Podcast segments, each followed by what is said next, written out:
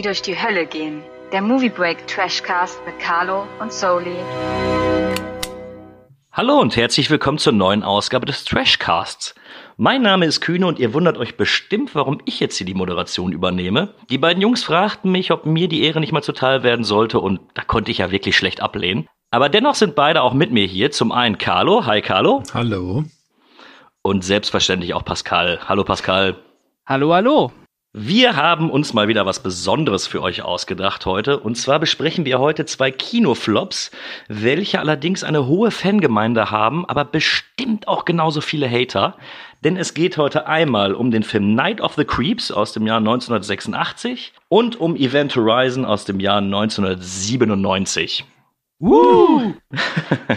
eine, eine spacige Angelegenheit. Oh ja. Ich vergesse auch immer, dass gerade das, das Weltall ja auch irgendwie eine Verbindung zwischen den beiden ist. Stimmt, ja. Ich würde einfach mal vorschlagen, wir fangen mit äh, Night of the Creeps an. I got good news and bad news, girls. The good news is your dates are here. What's the bad news? They're dead.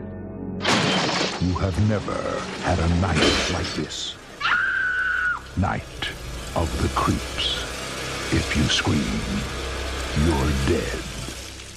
Gedreht 1986 von Fred Decker.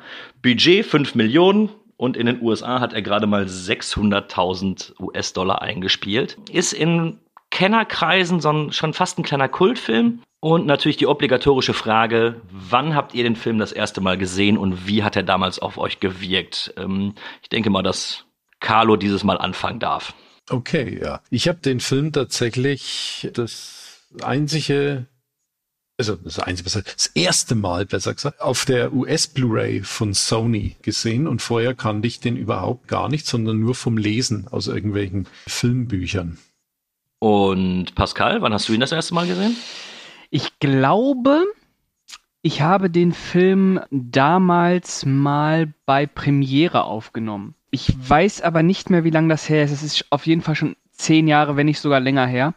Und äh, habe ihn ähm, da dann das erste Mal gesehen und auch bis vorgestern das letzte Mal. Aber er hat mir damals schon gut gefallen. Ich bin mir gar nicht mehr so sicher. War der mal indiziert? Nein. Nein. Nein. Er war damals ab 18 freigegeben Okay. und äh, ist mittlerweile runtergestuft worden auf 16.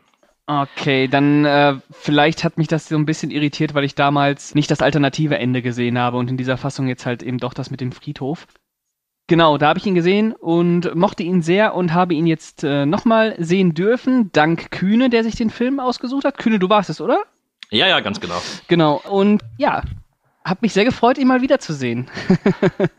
Ja, Also bei mir war bei mir war es so, der lief damals, glaube ich, jede zweite Woche auf Sat 1 im Nachtprogramm. Und da habe ich dann irgendwann mal als Kind reingeschaltet, als die Toilettenszene lief. Mhm. und äh, war damals schon fasziniert davon. Ich fand es wirklich cool gemacht. Ich fand die Idee ganz gut und habe mir dann auf einer Filmbörse Jahre später die DVD dann mal zugelegt. Und das ist so ein Film, der landet so alle vier, fünf Jahre mal bei mir im Player, weil mit seinen gerade mal 88 Minuten ist es natürlich so ein, so ein kurzer Happen, den man sich dann auch mal geben kann, wenn man nicht ganz so viel Zeit hat. Ähm, ich denke mal, aber bevor wir näher drauf eingehen, möchte jemand von euch mal die Inhaltsangabe von Night of the Creeps kurz zusammenfassen. Aber sehr gerne. Das äh, würde ich jetzt einfach mal übernehmen. Ich lese die Inhaltsangabe von Movie Break vor, wie das inzwischen hier schon äh, gang und gäbe ist, wenn euch das nicht stört. Sehr gerne. Gut. In einer Nacht im Jahre 1959 passiert es. Der Student Johnny wird von einem Creep in Besitz genommen und wird zu einer lebenden Leiche. 27 Jahre später erwacht Johnny durch einen dummen Streich wieder. Er ist zu einer tödlichen Bedrohung geworden. In seinem Körper hat sich der Creep vermehrt. Und die kleinen schleimigen Monster brauchen noch mehr Opfer. Ein Student nach dem anderen wird von ihnen überfallen und zum willenlosen Zombie gemacht. Nur Feuer kann die Creeps vernichten und an ihrem Vormarsch hindern. Ja, Ne? kurz und knapp zusammengefasst.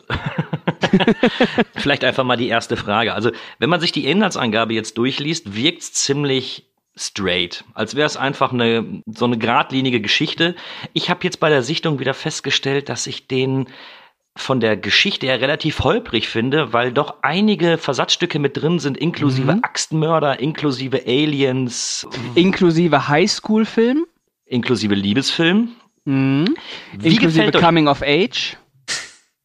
ich, jetzt hör auf, ich wollte gerade was sagen.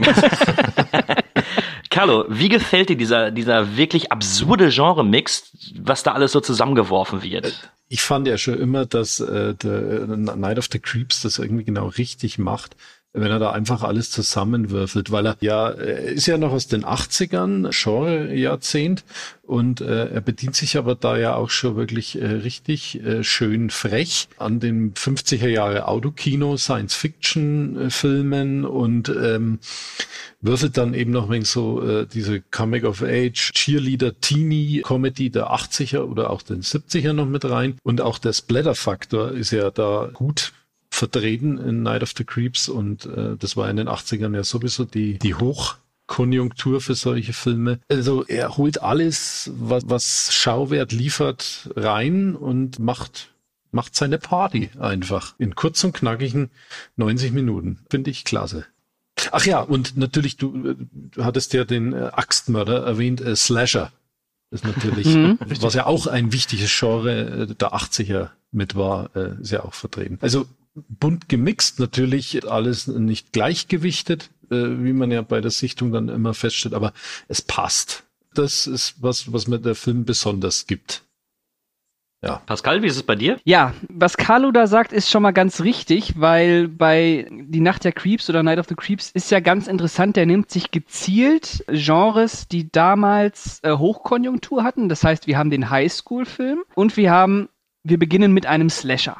Dann macht er aber das Schöne, dass er da noch Science Fiction einbaut und da wieder so ins 50er, 60er Jahre Kino geht und auch noch diesen klassischen Mitternachtshorror einbindet. Und das Schöne ist, wofür ich den Film auch wirklich sehr, sehr gerne mag, ist, dass er es schafft, sowohl Parodie als auch Hommage zu sein. Das heißt, er macht sich ja schon mit einem gewissen Augenzwinkern über all seine Vorbilder lustig, aber er stellt sich nicht ähm, über sie. Das heißt, er will sie nicht äh, bloßstellen, sondern nutzt eigentlich äh, diese, diese Vorbilder, um ja die Lob zu preisen und das macht ja auch seinen ganz großen Charme aus. Man merkt, dass der Regisseur echt eine große Liebe zu dem äh, B-Movie-Kino hat. Ja, Mhm. also unterschreibe ich alles genauso, wie ihr es sagt. Wenn man sich die, die ganzen einzelnen Aspekte ansieht, denkt man sich also, wie, wie soll das denn jetzt zusammenpassen? Und kann man das überhaupt alles irgendwie so verbinden? Aber das Schöne ist eben dieses Augenzwinkern auch dabei. Der Film ist sich zu jeder Sekunde dessen bewusst, was er ist, dass er irgendwie so ein bisschen so ein, so ein schießiger Horrorstreifen sein möchte. Aber er macht's einfach auf eine sehr, sehr sympathische Art. Ähm, das merkt man auch in meinen Augen daran, dass die Schauspieler beziehungsweise die Charaktere innerhalb des Filmes auch zu keiner Sekunde irgendwas hinterfragen, was da gerade passiert. Da gibt's wirklich so schöne Szenen, wenn dann irgendwie ähm, der äh, der Polizist ins As äh, Waffenarsenal geht und sagt, ja, ich brauche jetzt einen Flammenwerfer. Ja, okay, hier nimm den. Oder wir müssen jetzt die die Leute verbrennen. Ja, okay, kein Problem. Das alles alles ist cool und das wird einfach so als gegeben genommen. So, da ist kein Gramm zu viel dran. Und da merkt man schon, dass er mit so einem gewissen Augenzwinkern dran geht, aber eben auch ähm, wirklich als Hommage funktioniert, weil, und das muss man dem Film, äh, das muss man auch einfach sagen, es ist ja wirklich viel zusammengeklaut in dem ganzen Streifen. Ja, eigentlich nur, ne? So, ähm, wir haben viel, die Körperfresser kommen, wir haben Genau. Zombie, wir haben ja sämtliche Slasher. Night Und of the Living Dead. Ja. Ja. Und dementsprechend kann man ihm Originalität ja nicht wirklich, nicht wirklich nachsagen, aber der Mix selber macht es dann schon irgendwie so sympathisch, dass man glaubt, was Neues gesehen zu haben, obwohl so gut wie alles schon mal irgendwo gezeigt wurde, ist, finde ich. Ja, und Mhm. das äh, zur damaligen Zeit natürlich, ne? Man, man denkt ja, in den 80ern war alles neu. War es äh, ja nicht. Und äh, äh, was ich äh, ja so super auch noch finde, ist, er schafft ja dann, sobald er ja seine Handlung in die 80er äh, äh, verlegt, äh, da, da atmest er ja auch wirklich völlig die 80er Jahre Musik und Stimmung und Atmosphäre. Habe ich mal äh, gestern, ich habe ihn ja gestern Abend äh, dann nochmal geguckt wegen dem Podcast und äh, ist jetzt auch schon länger her gewesen, wo ich ihn das letzte Mal gesehen habe und äh, war da auch wieder so richtig, richtig schön fasziniert, äh, wie wieder, wieder dir die 80er Jahre so durch, durch den Raum geworfen werden. Ja, ja, das ist so ein richtiges 80er-Jahre-Konzentrat. Ne? Ja. Das merkt man natürlich auch allein schon an dem, ähm, na, wie heißt er denn nochmal? Tom, ah, sag mir mal. Atkins. Tom Atkins. Tom, Tom Atkins, ist ja, Atkins, So, so eine richtige 80er-Jahre-Fresse. Wobei ich auch sagen muss, was mich auch wirklich nochmal so, was für mich so total 80er ist, ist der Jason Lively. Der spielt den Chris, den Schüler, der am Ende dann auch äh, Attacke Alle anzündet. genau. Äh, den kennt man nämlich, glaube ich, äh, als äh, Rusty aus äh, Hilfe die Amis kommen. Also aus dem Nachfolger zu Die schrillen Vier auf Achse und Hilfe die Amis kommen aus dem Jahre 1985, also ein Griswolds-Film. War damals äh, bei mir und meinen Eltern ganz, ganz hoch im Kurs. Also wirklich die Griswold-Filme haben wir immer geguckt und äh, deswegen muss ich so ein bisschen schmunzeln, als ich den gestern bzw. vorgestern wieder gesehen habe, weil das für mich auch so einer der Inbegriffe meiner filmischen 80er-Jahre-Wahrnehmung ist.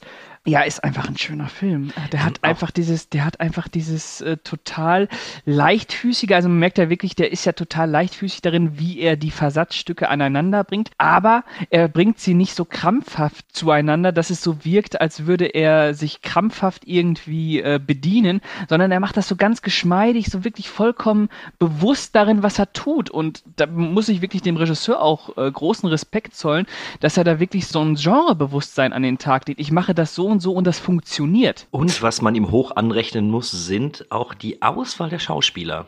Also man, man kann ja jetzt nicht sagen, dass aus dem Jason Lively jetzt so ein, so ein wirklich Nein. großer geworden ist, Nein, nein, aber den siehst du und du nimmst ihm seine, seine Rolle wirklich in einer Tour ab. So, er ist ja, Ja. gerade am Anfang eher der Verlierer des Ganzen und er sieht aber auch genauso aus. Also Ja, anders die- vielen anderen Highschool-Komödien oder Slashern, wo dann irgendwann der angebliche Nerd dann zum Held des Ganzen wird Mhm. und so eine schillernde Schönheit. Nee, der ist einfach von vornherein Loser, sein Kumpel genauso. Und welche Szene mich wirklich, wirklich irgendwie amüsiert hat und die ich wirklich schön fand, war, wenn sie dann das erste Mal mit dem Love Interesting, äh, mit der Cynthia losziehen und sie sich dann bei ihm anlehnt und äh, du siehst ihn im Hintergrund, wie er mit so einem breiten Grinsen da steht und seinem Kumpel dann so, so Zeichen gibt und so, yeah, guck mal, was sie hier macht, was sie hier macht. Sie guckt ihn auf einmal an und er, ja, ja, ich verstehe dich, alles gut. Und das ist so, so richtig sympathisch, weil das ist genau der Moment, oder das ist genau das, wie Leute dann auch agieren würden. Also es wirkt alles sehr, sehr natürlich. Ja, ja, innerhalb seiner Genres, die er da benutzt, ist er schon sehr äh, organisch. Also er funktioniert wirklich darin. Man könnte sich auch vorstellen, ja, okay, wir gucken jetzt den beiden Typen einfach die ganze Zeit zu. Das ist ein Highschool-Film. Wir würden ihnen trotzdem die äh, Rollen abkaufen. Ja. Ähm, und das ist ja das Schöne. Also, dass der wirklich so einfach eine runde Sache ist. Auch, ja, das hast, äh, das wolltest du, glaube ich, noch ansprechen, Kühne, dass der Film ein bisschen ähm, holperig ist. holperig insofern, und das ist mir gestern wieder aufgefallen, also du, du musst die ersten zehn Minuten muss es schon durchhalten. Also ich hatte diverse Sachen vergessen, um die Zuhörer mal abzuholen. Es beginnt ja in einem Raumschiff, wo wirklich ein unsagbar schlecht aussehendes Alien langrennt und von anderen Aliens mit äh, Laserstrahlen verfolgt wird. Mhm. Wo ich erst dachte, oh Gott, das hatte ich komplett vergessen und dachte mir, okay, das will jetzt irgendwie nicht so ganz in die ganze Szenerie passen. Dann ist diese Szene zu Ende und wir schwenken um und dann ist der Film auf einmal Anfang schwarz-weiß. Mhm. Und da befinden wir uns dann eben noch in den 50ern und wir bekommen dann wirklich äh, fünf bis zehn Minuten eine Schwarz-Weiß-Sequenz zu sehen, bis dann erst nach einer Viertelstunde der Film auch so wirklich losgeht, also mit seiner eigentlichen Geschichte. Mir gefällt das eigentlich ganz gut, aber ich glaube, das musst du erstmal überstehen. Also ich kann jeden Zuschauer verstehen, der sich das anguckt und sagt, nee, nee, funktioniert bei mir nicht oder hey, der läuft gerade im Fernsehen, ich habe jetzt schon ausgeschaltet. Aber ich finde gerade die Eingangssequenz mit diesen Aliens richtig toll. Da habe ich mir gestern schon wieder gedacht, konnte mich da auch noch gut dran erinnern. Super. Ich habe mich immer bei dem Film auch so geärgert, dass ich gar nicht so viel von diesen Aliens da äh, sehen konnte. Ne? Außerdem am, am Anfang und am Schluss. Ich finde die ja richtig toll. Ich, ich finde die auch, ähm, klar, das sind wahrscheinlich irgendwelche Kleinwüchsigen in Kostümen oder so. Aber richtig fein, so klassisch auch 50er Jahre äh, Alien-Design, wie, wie man sich das wahrscheinlich Genau. so vorgestellt hat. Ne? Genau. Kennt man Und da ist, ja, und da ist der Film ja schon wieder äh, Hommage. Ja, Äh, und da ist er so schon von, von den ersten Minuten. Und Ja, ja. Es, ist, es ist nur richtig, dass er dann schwarz-weiß wird und dann erstmal in den 50er Jahren spielt. Genau. Und äh, finde ich, äh, ich, der schmeißt dich direkt gleich in die, in die Handlung rein. Ich weiß, in den ersten Minuten, wenn da zwei wild gewordene Aliens mit Laserkanonen hinter ihren ausbrechenden Artgenossen, der irgendeine schwarze Substanz da rumträgt und damit verschwinden will, äh, verfolgen. Das ist, äh, da bin ich sofort dabei, da denke ich, wow, cool. Hey, steigt jetzt, glaube ich, ein modsmäßiges Spektakel an Schauwert, äh, wenn sie, äh, wenn sie die Kurve kriegen und sich dann nicht erstmal in ewigen langweiligen Passagen verfangen. Aber nein, es, es geht gleich Schlag auf Schlag weiter in die 50er und es geht gleich Schlag auf Schlag in die 80er weiter. Und natürlich dann erst ein bisschen sanfter in den 80ern, wo du mehr in dem Teenie-Genre äh, zu Hause bist und dann mhm. wieder Fullgas mit äh, Splatter, Science Fiction und so. Also ich finde den Film durchweg flott. Und das muss man dazu sagen. Also wenn man sich die das anguckt und das eigentliche Gesplatter geht ja wirklich auch erst ab Minute 60, vielleicht 65 los. Und bis dato hat der Film aber trotz alledem keine Länge, weil er eben diese, er ist einfach sympathisch und charmant gemacht.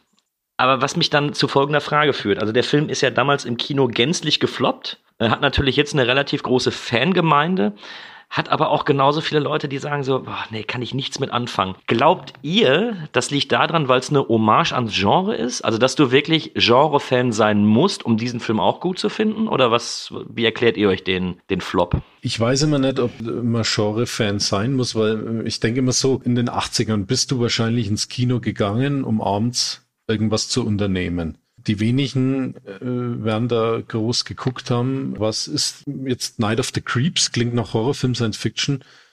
Ich glaube, da waren schon Leute drinnen, aber es ist irgendwie, manche Filme ziehen dann doch nicht so das Publikum.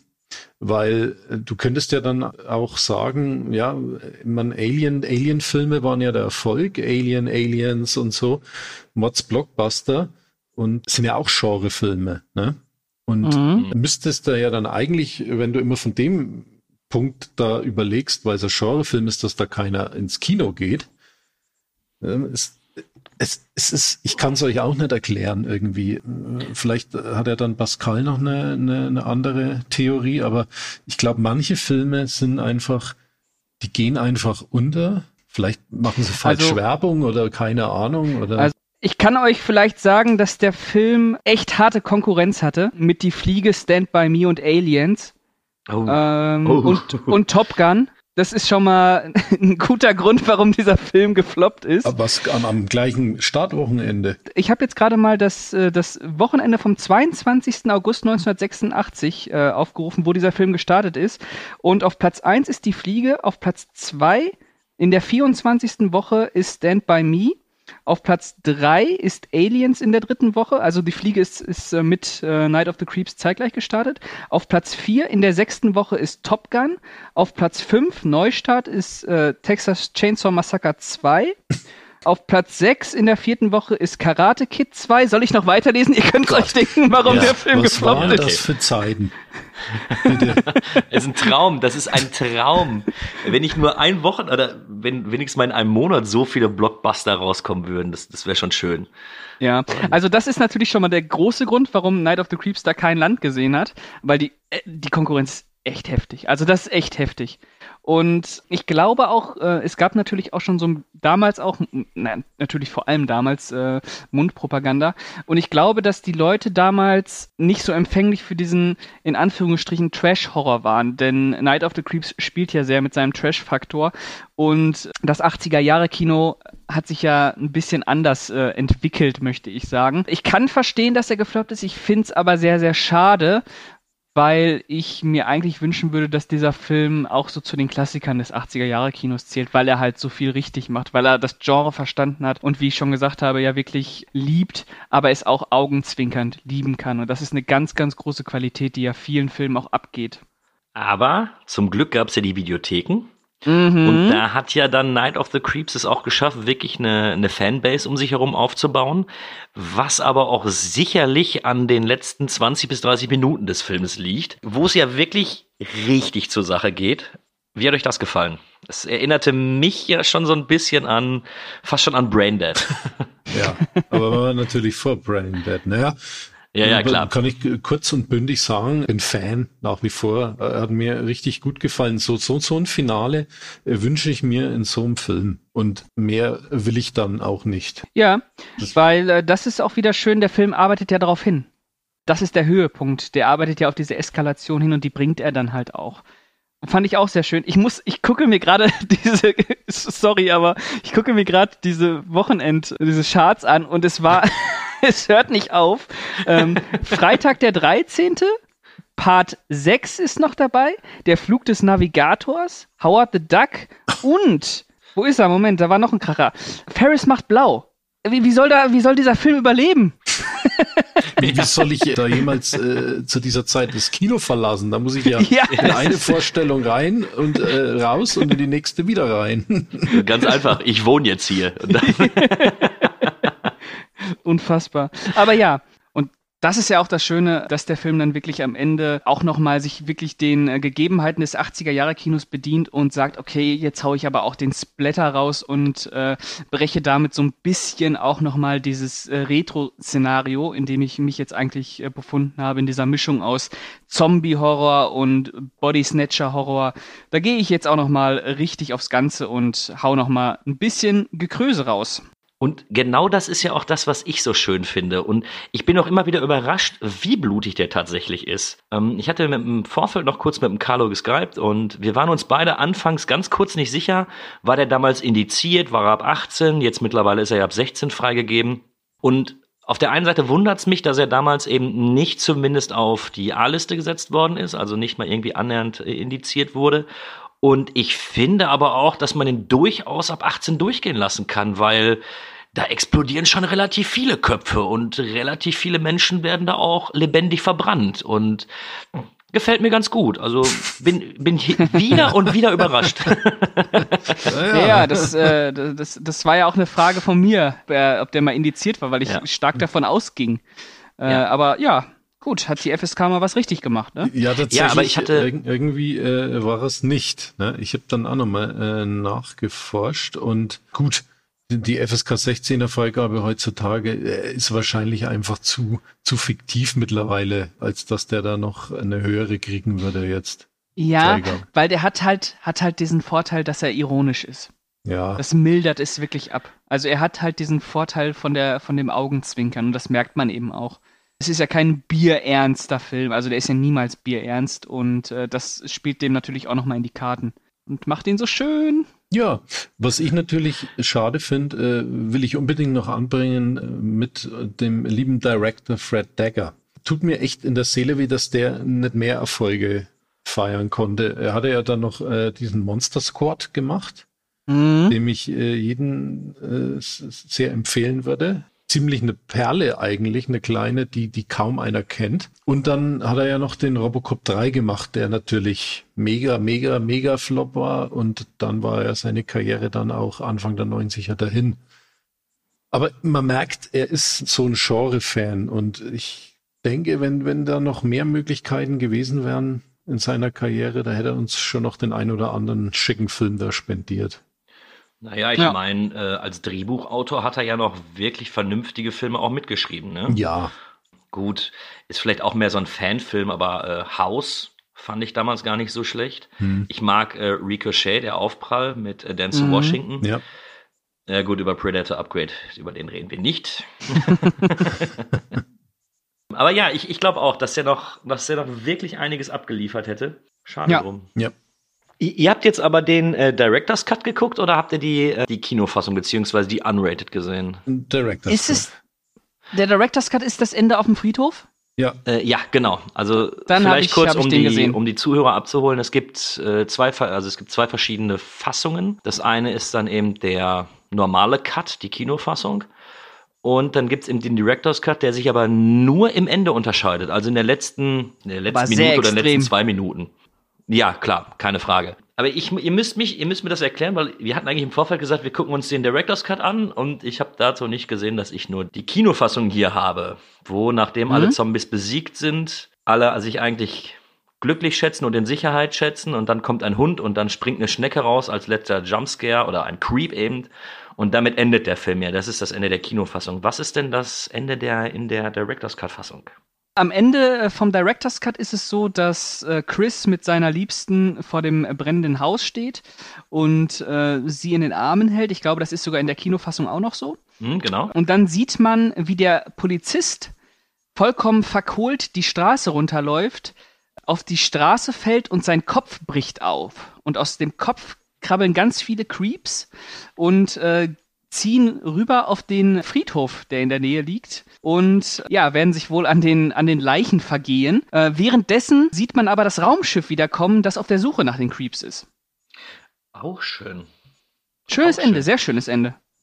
Hätte dann eben noch mal die Brücke zum Anfang geschlagen und äh, hätte eventuell auch noch eine schöne Fortsetzung geben können. Weil Genau.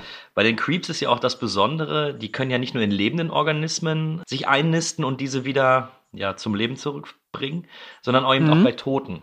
Genau, Das und deswegen ja halt auch der in der Friedhof. Szene mit dem ne? Axtmörder. Finde ich übrigens Richtig. sehr, sehr schön und auch sehr schön getrickst, wenn die Leiche des oder die 30-jährige Leiche des Axtmörders dann wieder aufsteht und da rumläuft. Ja, ja. Ja, ja, die ist super. Also der hat total viele schöne Einfälle, das muss man einfach sagen. Also der ist nicht originell, aber der ist kreativ. Ja, sympathisch. Der hatte einfach sympathisch alles sich irgendwie zusammengegriffen, was die einzelnen Genres hergeben. Ähm, und hat es wirklich gut zusammengepackt, zusammenverwurstet und ist ein schöner Film draus geworden. Definitiv. Ja. Ähm, habt ihr noch irgendwas oder wollen wir zum Fazit kommen? Also ich bin zufrieden. Ich bin auch zufrieden. Gut, Carlo. Dann dein abschließendes Fazit zu Night of the Creeps. Ja, kurz und knapp, Night of the Creeps, Partyfilm, der alle wichtigen Genres der letzten Jahrzehnte vereint. Immer wieder gern gesehen. Und was vergeben wir denn überhaupt? Ich vergebe jetzt einfach mal acht von zehn Creeps. Mhm.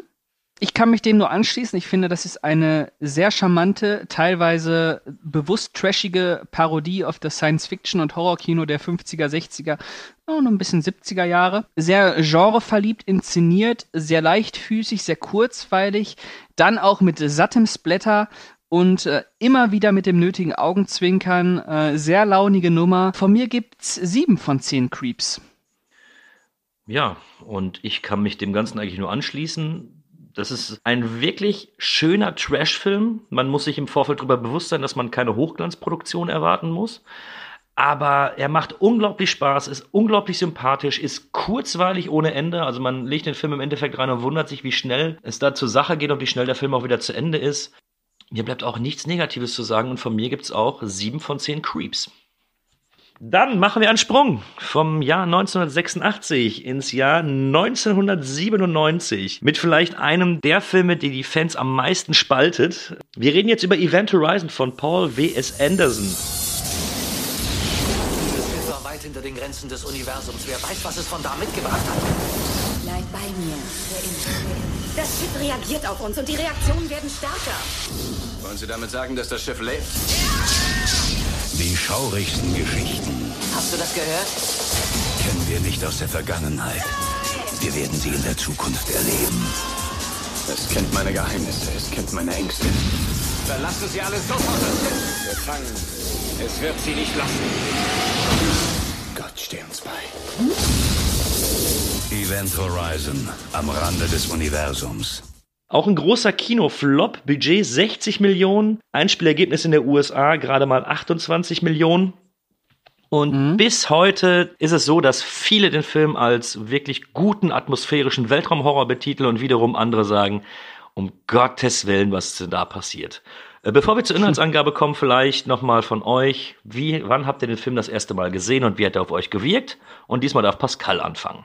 Puh, ich weiß auch nicht mehr so genau, wann ich ihn das erste Mal gesehen habe, aber ich weiß noch, dass der irgendwann auf DVD in einer Steelbook-Auflage neu rauskam. Carlo kennt die bestimmt, Kühne vielleicht auch. Ja, Ja. ja. Und da habe ich ihn mir geholt und äh, habe ihn dann ähm, geschaut und äh, fand den sehr atmosphärisch. Es muss aber auch echt schon, ah, ist bestimmt neun Jahre her, was, nee, ist länger her, es ist bestimmt schon, vielleicht ist das sogar zehn, elf, zwölf Jahre her. Ich bin ich mir nicht sicher. Auf jeden Fall ist es ähnlich lange her, dass ich Event Horizon nicht gesehen habe, wie auch die Nacht der Creeps. Und es war ganz schön, den auch mal wieder nachzuholen, weil ich den auch äh, sehenswert finde. Carlo? Hm. Ich habe ihn das erste Mal in der Videothek gesehen, wie er da frisch in den äh, ersten Reihen der Regale stand. Im Kino habe ich ihn auch wahrgenommen, aber bin äh, nicht irgendwie dazu gekommen, da reinzugehen. Ich kann mich auch erinnern, dass die Movies dann auch die Cinema damals, die Zeitschriften, die ich da gelesen habe, zu dem Zeitpunkt auch nicht besonders positiv drüber geredet hatten, über Event Horizon. Aber es wurde dann auch so ein Videotheksknaller. Also der war dann durchaus oft weg. Und da habe ich ihn das Ey. erste Mal gesehen auf Video. Ich habe gestern gesehen, die Cinema hat den ganz schön verrissen. Ja, ja. Also, das ist echt eine üble Rezension, die die da geschrieben haben. Ey, die ist echt heftig. Ja. Und damals hat die Cinema wirklich durchaus ja noch gute Kritiken verfasst zu der Zeit. Ja, die ist auch gut geschrieben, aber die ist halt nur negativ. Und ich glaube, dass die Cinema damals auch noch einen, einen deutlich höheren Einfluss hatte auf ihre Leserschaft, oder? Ja, es war, also war, war, war, eine, war eine ganz andere Zeit. Die, die Cinema-Hefte waren ja damals richtig dick. Äh, Mhm. Zu dem Zeitpunkt auch. Das war ja die Filmzeitschrift in Deutschland schlechthin. Und Mhm. äh, du konntest, du konntest die damals wirklich lesen und ist kein Vergleich mehr zu dem, was da jetzt übrig geblieben ist. Ja, und zumal es gab ja auch nicht das Internet, wo du dann nochmal eben irgendwelche, oder es gab das Internet, aber es war noch in den Kinderschuhen und du konntest da ja nicht nachlesen, wie die Kritiken dazu sind. Also hat man damals zu Cinema gegriffen und hat sich das dann durchgelesen und hat im Endeffekt auch darauf vertraut, ne, was, was Ja. die eben schreibt. Ja. Bevor wir zur Inhaltsangabe kommen, möchte ich noch mal einmal kurz was reingrätschen. Event Horizon war ja auch ein Kinoflop. Wollt ihr mal wissen, mit wem äh, dieser Film konkurrieren musste? Wenn ich danach noch sagen darf, wann ich den Film das erste Mal gesehen habe. Ach ja, stimmt, stimmt. Nee, mach, mach du erst und dann sage ich's. Sorry, Kühne. Nee, jetzt hau raus, jetzt sind wir thematisch gerade Okay. dabei. Wir haben Copland, wir haben Air Force One, wir haben Fletchers Vision, wir haben Man in Black, wir haben Contact, wir haben Face Off, wir haben Jurassic Park 2 und wir haben Spawn.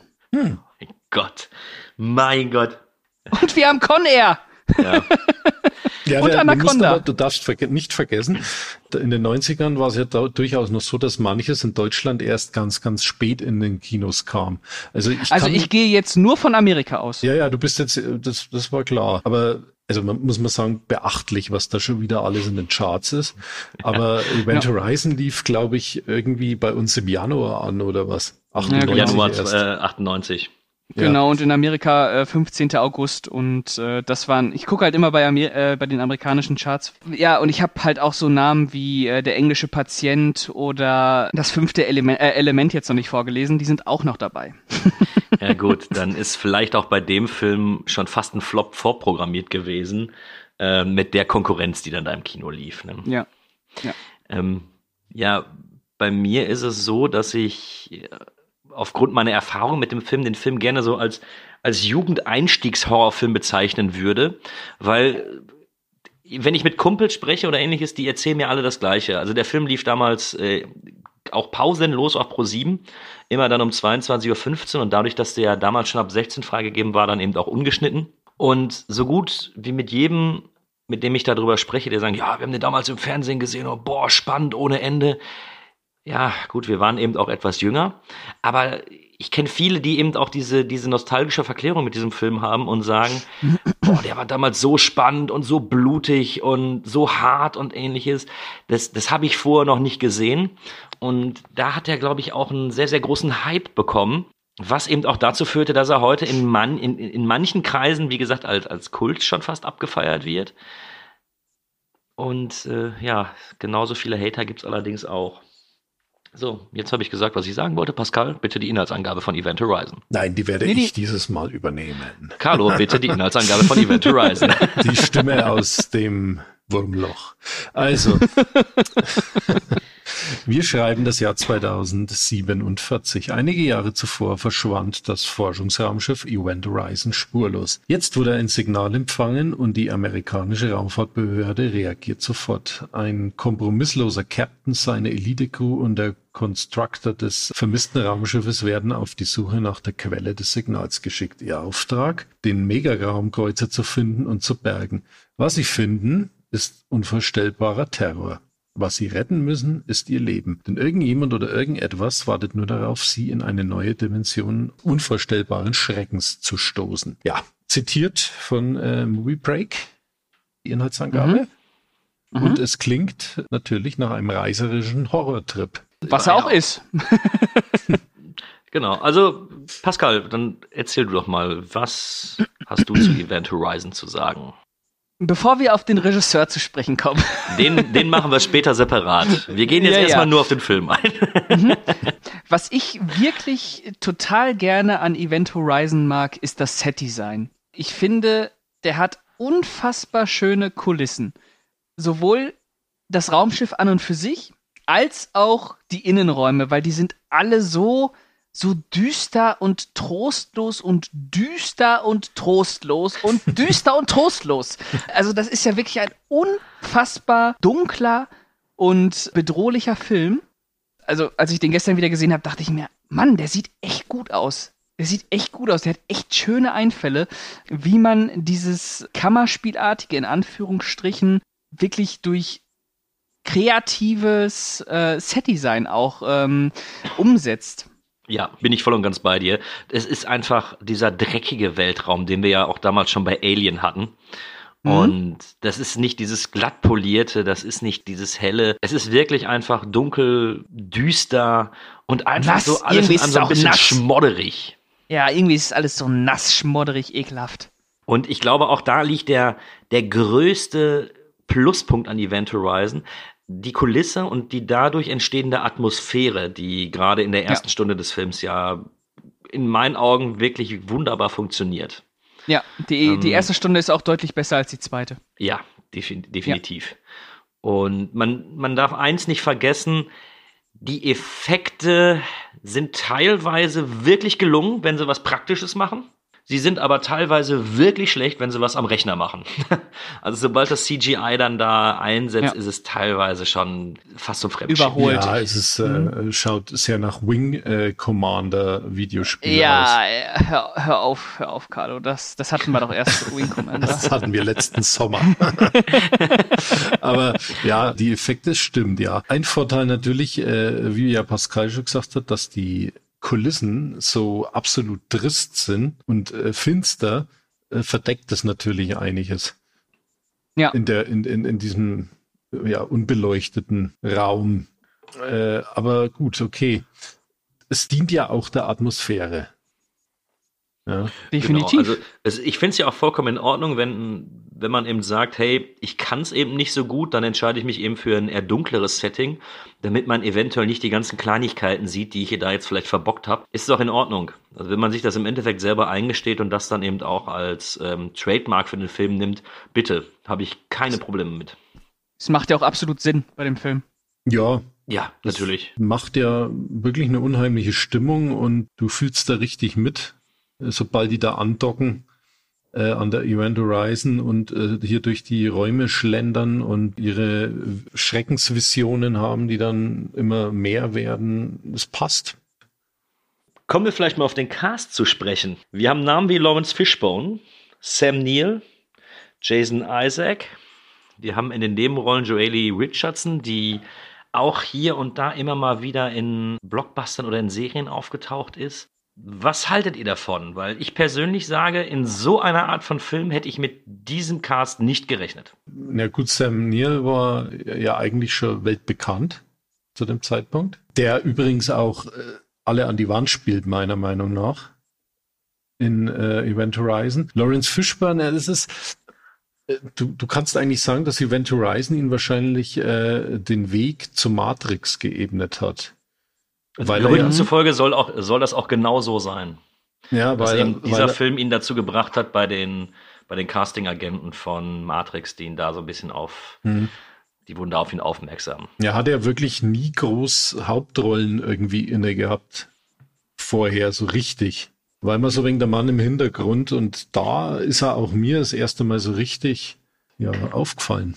Ja gut, und der Rest ist natürlich, wie du auch schon sagst, sind lauter bekannte Gesichter, die dann jetzt aber nicht so diesen Star-Faktor haben auch. Aber es ist eine ziemlich gute Besetzung, ja.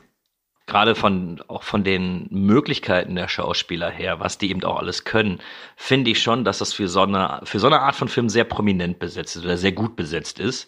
Ich will aber dich insofern ich stimme dir nicht zu, dass Sam Neill alle an die Wand spielt, weil ich finde, dass er eindeutig zu sehr overacted. Da hat mir Lawrence Fishburne viel besser gefallen. Okay.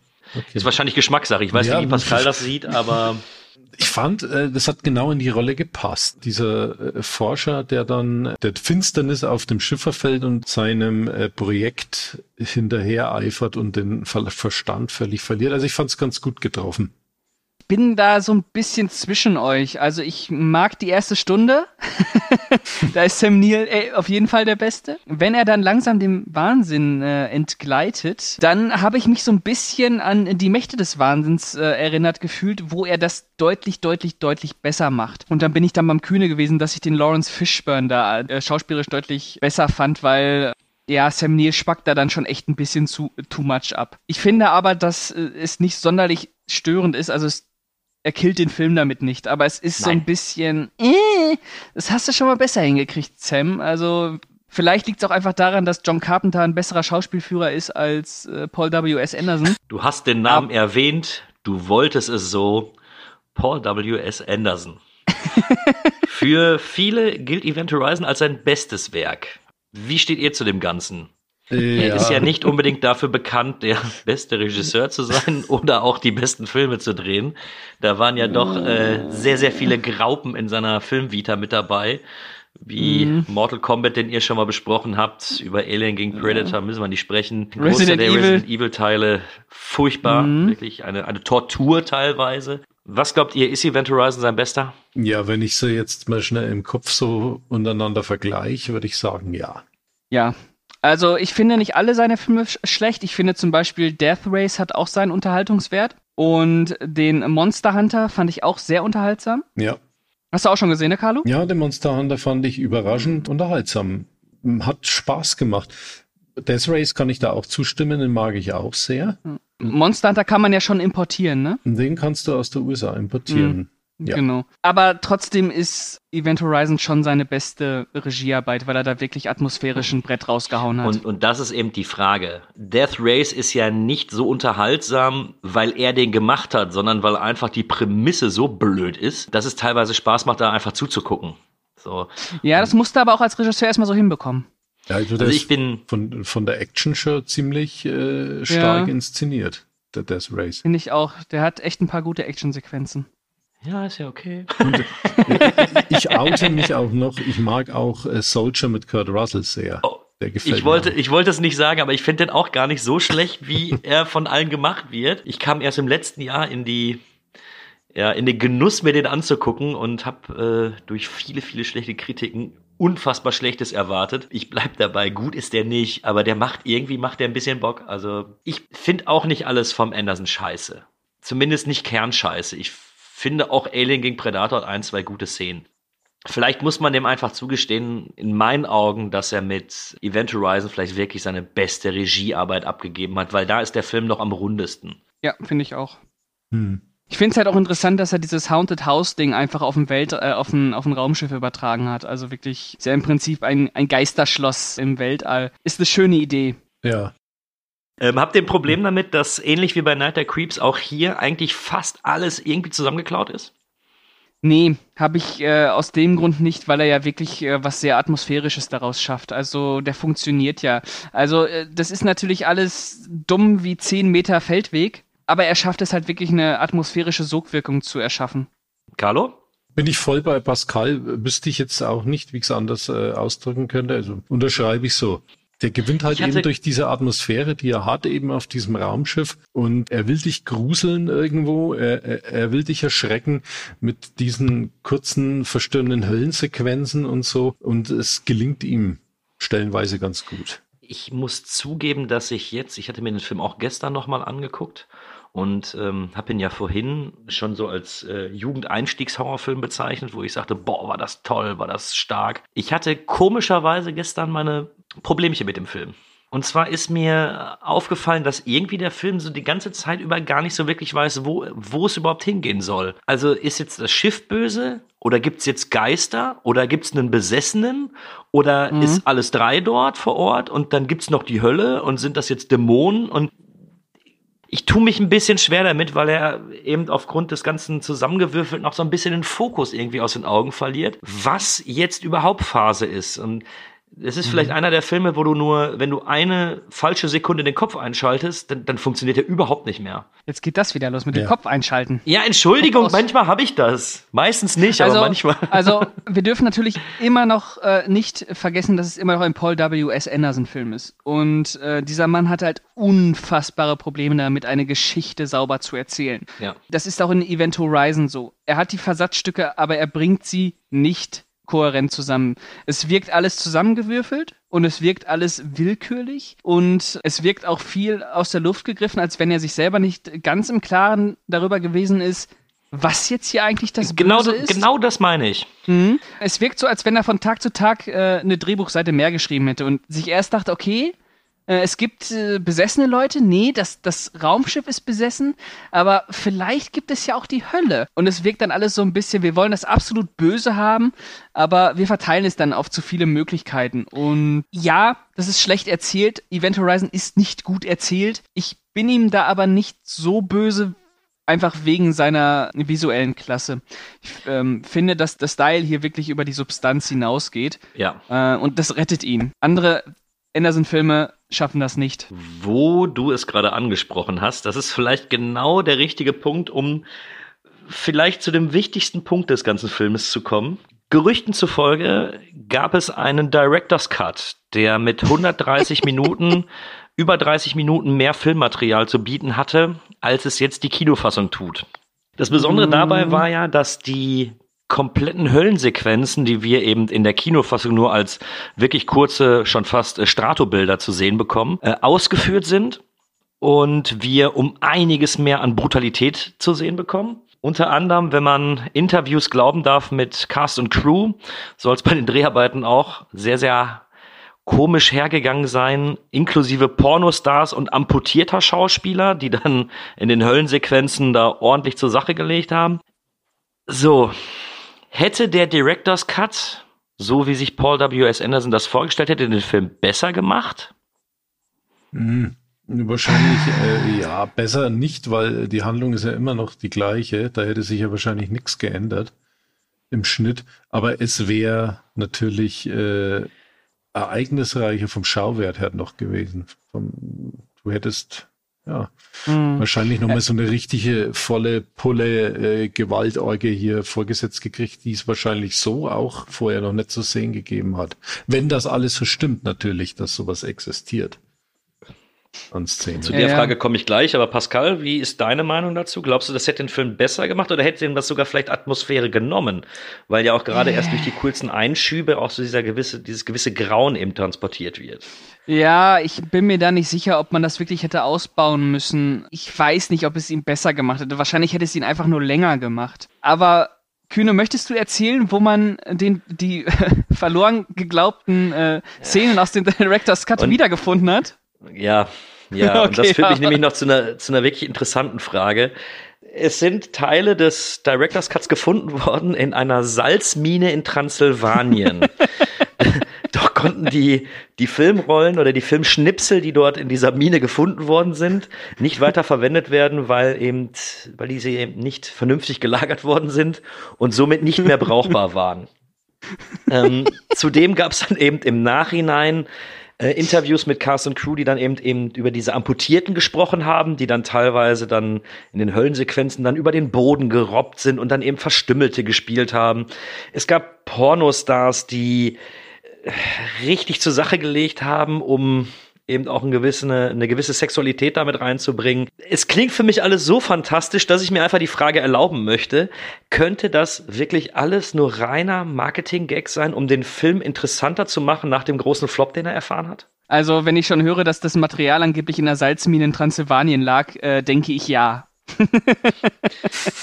Hey Carlo, dazu hattest du, glaube ich, noch was zu sagen. Ja, ne, ich kann, ich kann mir alles vorstellen, ehrlich gesagt. Es kann natürlich sein, dass sie sich wirklich ausgedacht haben, aber ich weiß so aus, aus Insidergeisen von, von äh, Leuten, die nach alten Filmrollen suchen, weil sie äh, noch äh, für, für ihr Kino äh, alte Filmkopien auftreiben wollen. Und die finden tatsächlich teilweise in, in irgendwelchen Ruinen, alte Wohnhäuser, irgendwas in Kellern, tatsächlich noch komplett erhaltenes Filmmaterial von irgendwelchen Bahnhofs Kinofilmen oder so. Also es gibt durchaus, ich glaube, wenn du dich da auskennst und weißt, wo du suchen musst, findest du wahrscheinlich echt noch einiges an Material irgendwo keine Ahnung, warum das da hinkommt, wo es dann ist. Aber äh, heißt wie in Transsilvanien. Ja, äh, vielleicht war Paramount damit so schockiert von dem Schrott, den da Paul Anderson verzapft hat, dass er äh, die ganzen Szenen, die sie entfernt haben, lieber schnell weggebracht haben. Das ist übrigens auch ein Punkt, der, der immer wieder gesagt worden ist. Diese, dieser Director's Cut, der soll gänzlich existiert haben. Und er soll wohl auch bei Testscreenings äh, gezeigt worden sein. Und da muss, mhm. muss es so gewesen sein, dass Leute so schockiert davon waren, dass es hieß, es wäre mit das Schlimmste, was sie gesehen haben und das könnte man so niemals ins Kino bringen. Mm. Das ist für mich auch wieder, ich, ich tue mich schwer. Also auf der einen Seite würde ich mich freuen, wenn es so eine äh, Fassung gäbe. Auf der anderen mhm. Seite klingt das für mich alles so sehr nach Fanfiction, dass ich da sehr zwiegespalten bin, ob ich das Ganze jetzt glauben soll oder nicht. Naja, es sind ja Teile aufgetaucht, äh, die ja noch brauchbar waren. Die sind ja als äh, Special mit auf der DVD und auf der Blu-ray. Aber wenn man da ganz ehrlich ist, sind es auch keine anderen Szenen, die du nicht auf der VHS oder auf der DVD durch einzelne Szenen gucken, beziehungsweise durch Stopp und immer wieder nur eine halbe ja, Sekunde oder was halt weiter. verlängerte verlängerte Ja, teilweise. aber ob ich dieses und, Bild und eben 0,2 oder 0,4 Sekunden sehe, ist für mich nicht unbedingt der Beweis dafür zu sagen, ja, ja, das existiert alles. Also ich denke mal, es existiert an Gewalt äh, in dem Film schon noch einiges an, an Material, was dann nicht verwendet werden konnte. Ob es jetzt wirklich halt eben in der Salzmine lag oder nicht, keine Ahnung, weiß ich nicht. Aber es gibt äh, nichts, was es nicht gibt. Da hat Carlo recht. Und ja. Also ich bin, ich bin sogar so ehrlich, ähm, Ihr sagtet ja, ihr wisst nicht, ob der Director's Cut euch besser gefallen hätte. Ich bin jetzt nach der äh, gestrigen Ansicht der Ansicht, ja, auf jeden Fall wäre er dann runder gewesen, weil schlussendlich wird die ganze Zeit über diese, über diesen Antrieb gesprochen und dass die in der Hölle sind oder dass die voraussichtlich in der Hölle waren. Das wird aber einfach nicht thematisiert. Ich hätte mir in dem Film einfach mehr gewünscht, dass man das noch mal ein bisschen visualisiert oder zumindest mehr drauf eingeht. Aber selbst in den Gesprächen wird ja, wird das Ganze nicht mehr wirklich thematisiert oder aufgegriffen. Und dementsprechend hätte ich, glaube ich, wirklich Spaß daran zu wissen, was ist denn da wirklich passiert. Ob es jetzt, jetzt gore-mäßig hätte sein müssen, also dass ich da irgendwelchen Sex mit Amputierten, also weiß ich nicht, ob ich das haben muss. Aber alleine ähm, eine, ein etwas klareres Bild von dem, was da jetzt los ist, weil es ist ja auch schon fast eine philosophische Frage. Ist es die Hölle? Ist es äh, eine andere Galaxie? Ist es äh, vielleicht der Rand des Universums? diese Antworten gibt mir der Film ja einfach nicht, weil er auch gar kein Interesse daran hat, mir die zu geben. Das wird mir so hingeschmissen. Du als Zuschauer so, hier, nimm, leb damit, frisst das und dann ist gut. Und das hätte ich gerne gesehen oder zumindest eben näher ausgeführt. Und ich glaube, dass der Director's Cut im Film eher im Positiven geholfen hätte als im Negativen. Ja, aber wahrscheinlich dann eher doch mehr in Sachen Schauwert und halt eben in diesen Höllensequenzen. Aber es gibt ja so viele andere Beispiele in der Filmgeschichte, wo du dir als Zuschauer vielleicht hättest mehr gewünscht, dass erklärt wird. Letztlich finde ich es dann aber auch immer okay, wenn sie dich dann doch so zurücklassen und du wegen Möglichkeiten hast zum eigenen interpretieren. Das macht die ganze Sache auch noch spannend. Jetzt letztlich Event Horizon, aber äh, sehe ich jetzt nicht als so, so tiefsinnigen und äh, vielschichtigen Film. Da sehe ich einfach eine, eine coole Geisterbahnfahrt im Weltall drin, die mich da durchjagt in, in knappen 90 Minuten und ja, mir bisschen Blut, ein bisschen, bisschen äh, Jumpscares und dunkle Räume bietet. Was glaubt hm, ihr generell mit der Freigabe ab 16 in Deutschland? Okay oder eher verwunderlich? Hm. Pascal. Ah, Ich finde damals grenzwertig. Hm, heute ist das schon ein 16er. Ja. Äh, weil heute, ja, nein, das ist heute ein 60er. Ich hätte mich damals nicht gewundert, wenn es ein 18er gewesen ja, wäre. Ganz genau. Ja, das ist für die 90er verwunderlich in Ja, Deutschland. Äh, in England ist ja, der ist ja, glaube ich, ab 18. Da hat er die ähm, NC7 Freig äh, 17 Freigabe. In Amerika? Mhm. Oder, äh, echt? Mhm. Hat er kein Air-Rating? Nee. Echt? Die, die haben. ja, Also in England ist er ab 18. ja, in Amerika hat er die NC17. Ähm, das war ja auch der Grund, warum dann eben äh, so viel rausgeschnitten worden ist. Mhm. Carlo ist misstrauisch. Ja, weiß ich nicht. Ich Muss, muss, ich, muss ich mal nachforschen. Äh, Jetzt steht hier noch im Übrigen befindet. Oh, jetzt kühne Wikipediert, weißt du, da, da ist er gut vorbereitet. Im Übrigen findet sich auf dem Bonusmaterial der Special Edition die deutsche 16er Fassung entspricht der amerikanischen Air-Rated Fassung, die unter 17-Jährigen im Kino nur mit Begleitung von Erwachsenen gestattet war. Ja, ja, naja, gut, es ist Air-Rating. Du musst da unterscheiden, es gibt ja dieses NC, das ist ja nochmal was anderes als das Air-Rating. Das NC ist ja praktisch in Amerika die Freigabe, wo wirklich nur 17-Jährige äh, rein können. Bei den Amis ist das Mhm. ja so, wenn du in der Begleitung von Erwachsenen ins Kino gehst und der hat ein Air-Rating, dann können ja alle unter 17 trotzdem rein. Mhm. Nicht, dass wir uns jetzt hier verrennen. Nein, nein, nein. Ich, mir- ich, ich, ich äh, könnte mich nicht erinnern. Äh, ich habe mich mal eine Zeit lang äh, wirklich mit, mit diesen Freigaben und äh, unterschiedlichen Versionen in, in unterschiedlichen Ländern immer beschäftigt. Also zum Beispiel Showgirls, der war ja ein NC 17, ne? Genauso wie Basic Instinct. Hm. Und die mussten ja dann auch federn lassen, damit sie R-Rating gekriegt haben. Ja. Ich habe es jetzt übrigens herausgefunden. Die wollten eben nicht, dass der NC17 ist. Und deswegen wurden die Szenen geschnitten. und das, was wir zu sehen bekommen, ist die amerikanische R-Rated. Ja, genau. Gut, ich glaube, jetzt haben wir die, Zusch äh, die Zuhörer damit genug gelangweilt. Habt ihr noch irgendwas zu Event Horizon? Scheinbar nicht. Dann bitte ich doch um euer Fazit. Ja, Carlo, möchtest du gerne anfangen? Ja, ich, ich fange an. Äh, ja, Event Horizon für mich der beste Paul W.S. Anderson-Film und äh, nach wie vor eine schicke äh, Science-Fiction-Horror-Geisterbahnfahrt mit einer guten Besetzung äh, und reichlich Tempo und ich gebe ihn 7,5 Höllenritte.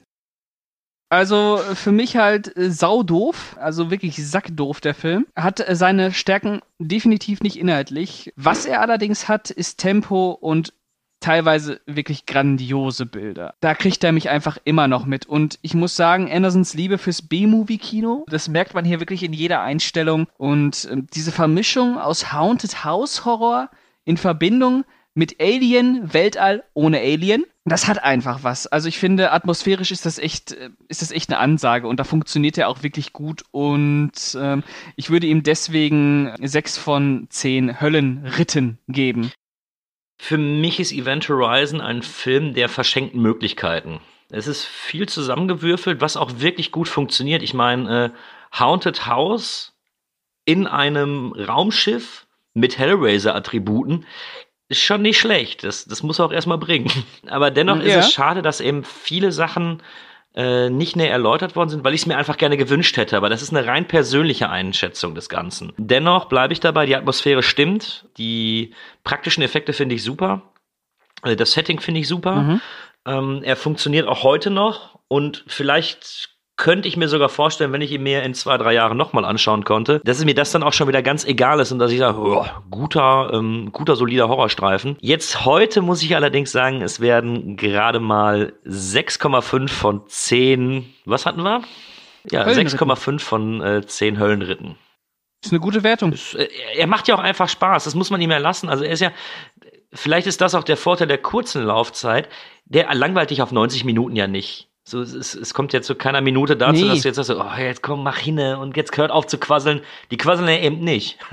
So, es wird dann alles irgendwie grafisch dargestellt und äh, eben noch mit einer, einer ordentlichen Gore-Packung mit drauf, teilweise sehr blutig. Also unterhaltend ist er.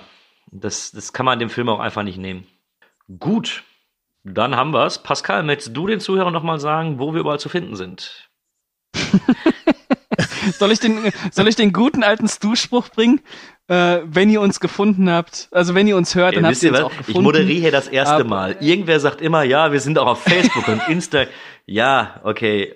Ja, also Facebook, Instagram, Twitter auf jeden Fall, da könnt ihr liken und abonnieren und boah, bei den anderen iTunes, YouTube, Deezer, Ja, Podigy, äh, Spotify ja, einfach, ein, äh, einfach uns Apple. folgen.